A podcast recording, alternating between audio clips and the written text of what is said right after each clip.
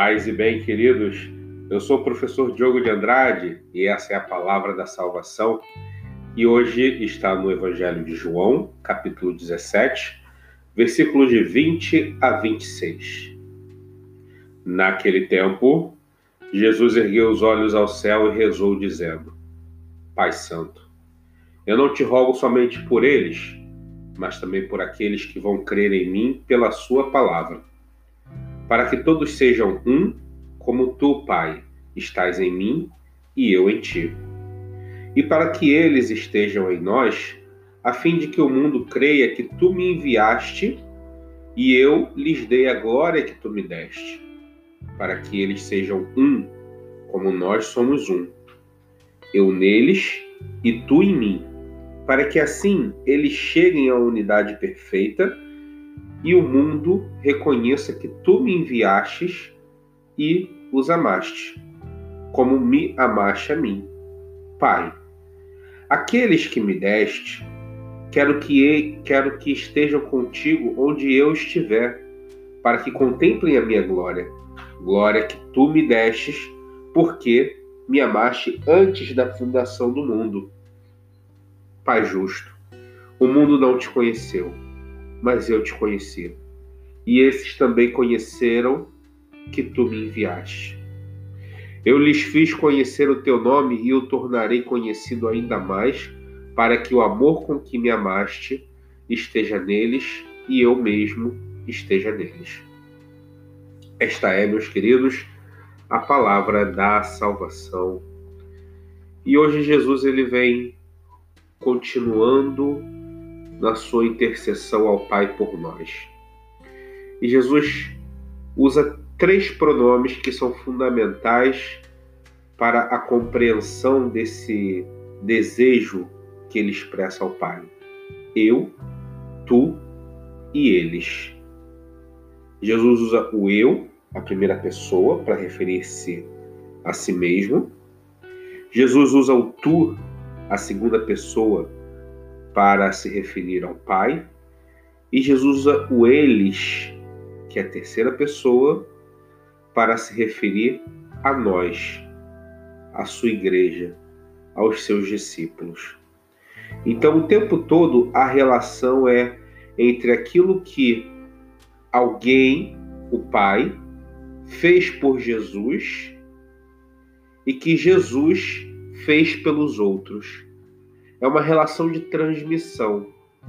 Tudo que Jesus recebia do Pai, Jesus repassava à sua igreja. Tudo que Jesus recebe do Pai, Jesus repassa aos seus discípulos, aos seus seguidores, aqueles que acreditam no seu nome. A estes, Jesus diz: Quero que estejam comigo onde eu estiver. Muitas vezes nós nos perguntamos: para onde ir. Muitas vezes essa nossa vida ela é cheia de questionamentos, é cheia de paradas, paradas para que possamos definir o nosso caminho, o nosso destino. E o desejo de Jesus, expresso na palavra de hoje, é que nós estejamos onde Ele está. E a pergunta importante nesse momento é onde ele está. Onde está Deus? Onde está a manifestação da vontade de Deus? Onde Ele quer que nós estejamos? É difícil falar, é difícil querer estar onde Deus está se nós não pensamos como Deus para estar onde Deus está, para estar com Deus, o primeiro passo é ter a mente de Deus. E a mente de Deus é uma mente que libera o perdão. Então eu preciso ter o meu coração liberto do ódio, liberto da raiva e aberto ao perdão. Deus é amor, então eu preciso que o meu coração esteja impregnado de amor. Eu preciso olhar nos olhos do meu irmão e preciso lhe estender a mão, porque Deus está no meu irmão. Eu preciso cuidar do pobre, porque Deus está no pobre. Eu preciso me abrir ao mundo, me abrir ao mundo no sentido de, de ter uma postura positiva para abençoar as pessoas e não para amaldiçoá-las. Esse é o desejo de Deus para as nossas vidas.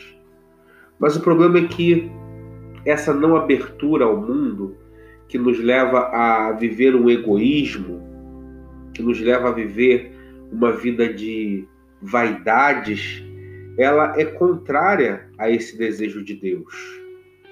Ela é contrária à vontade que Deus expressa de a igreja viver a unidade. Então a igreja não vive a unidade, e sim o egoísmo, a unicidade no sentido de individualidade, quando a maioria das pessoas não se interessa por, por ser, não se interessa pelo que se é, mas por como ela é vista.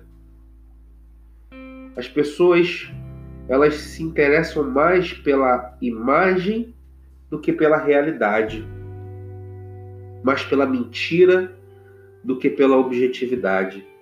Assim, meus irmãos, a nossa sociedade nos faz participar dessa corrida de aparências, do jogo de quem engana quem, de como causar melhor impressão. A gente podia pensar em muitas formas para demonstrar como o mundo é uma corrida, é uma corrida de vaidades, é uma corrida em que as pessoas vão levando, vão carregando consigo pesos inúteis.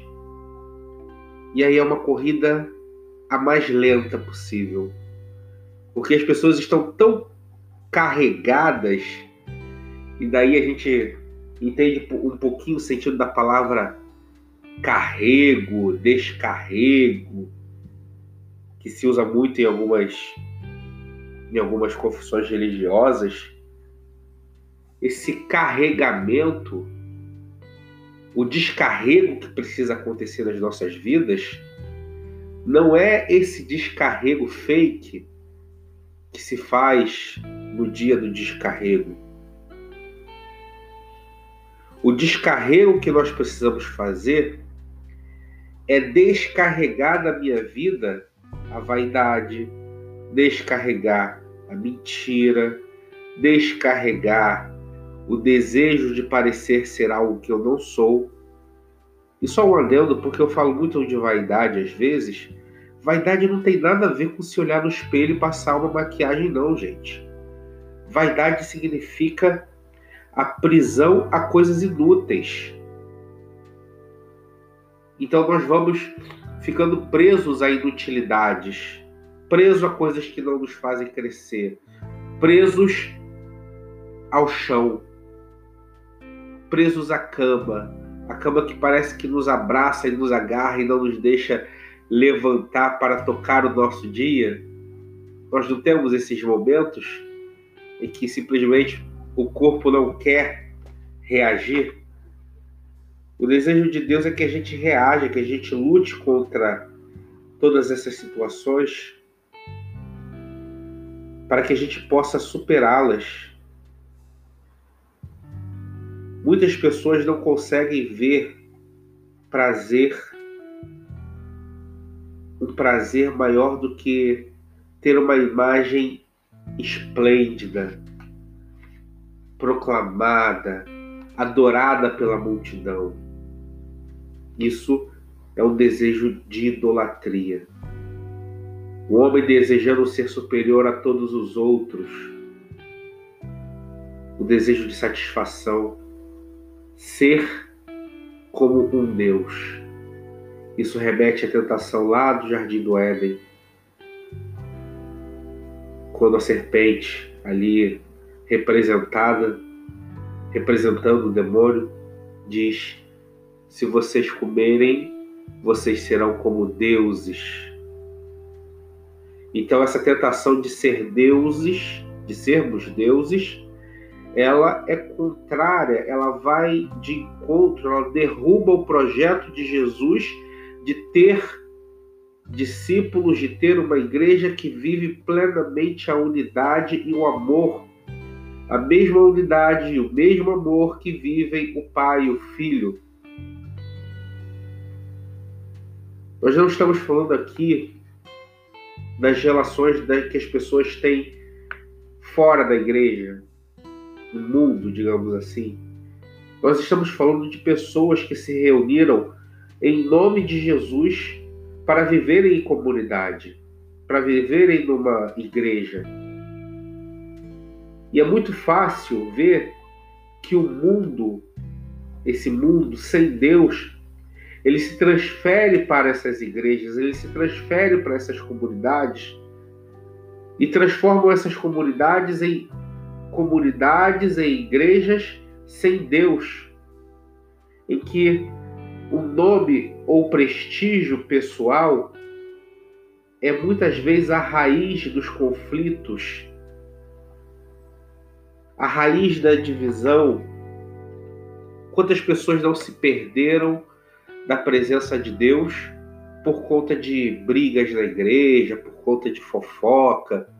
Quantas pessoas não desistiram de amar a Deus? Olha como que as coisas são até uh, desreguladas, desniveladas. As pessoas desistem de amar a Deus, de conversar com Deus, porque outra pessoa falou mal dela.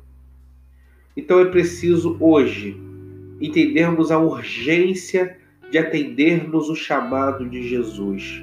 O chamado de Jesus, que é que se dá por essa oração em que ele diz: Pai justo, o mundo não te conheceu, mas eu te conheci.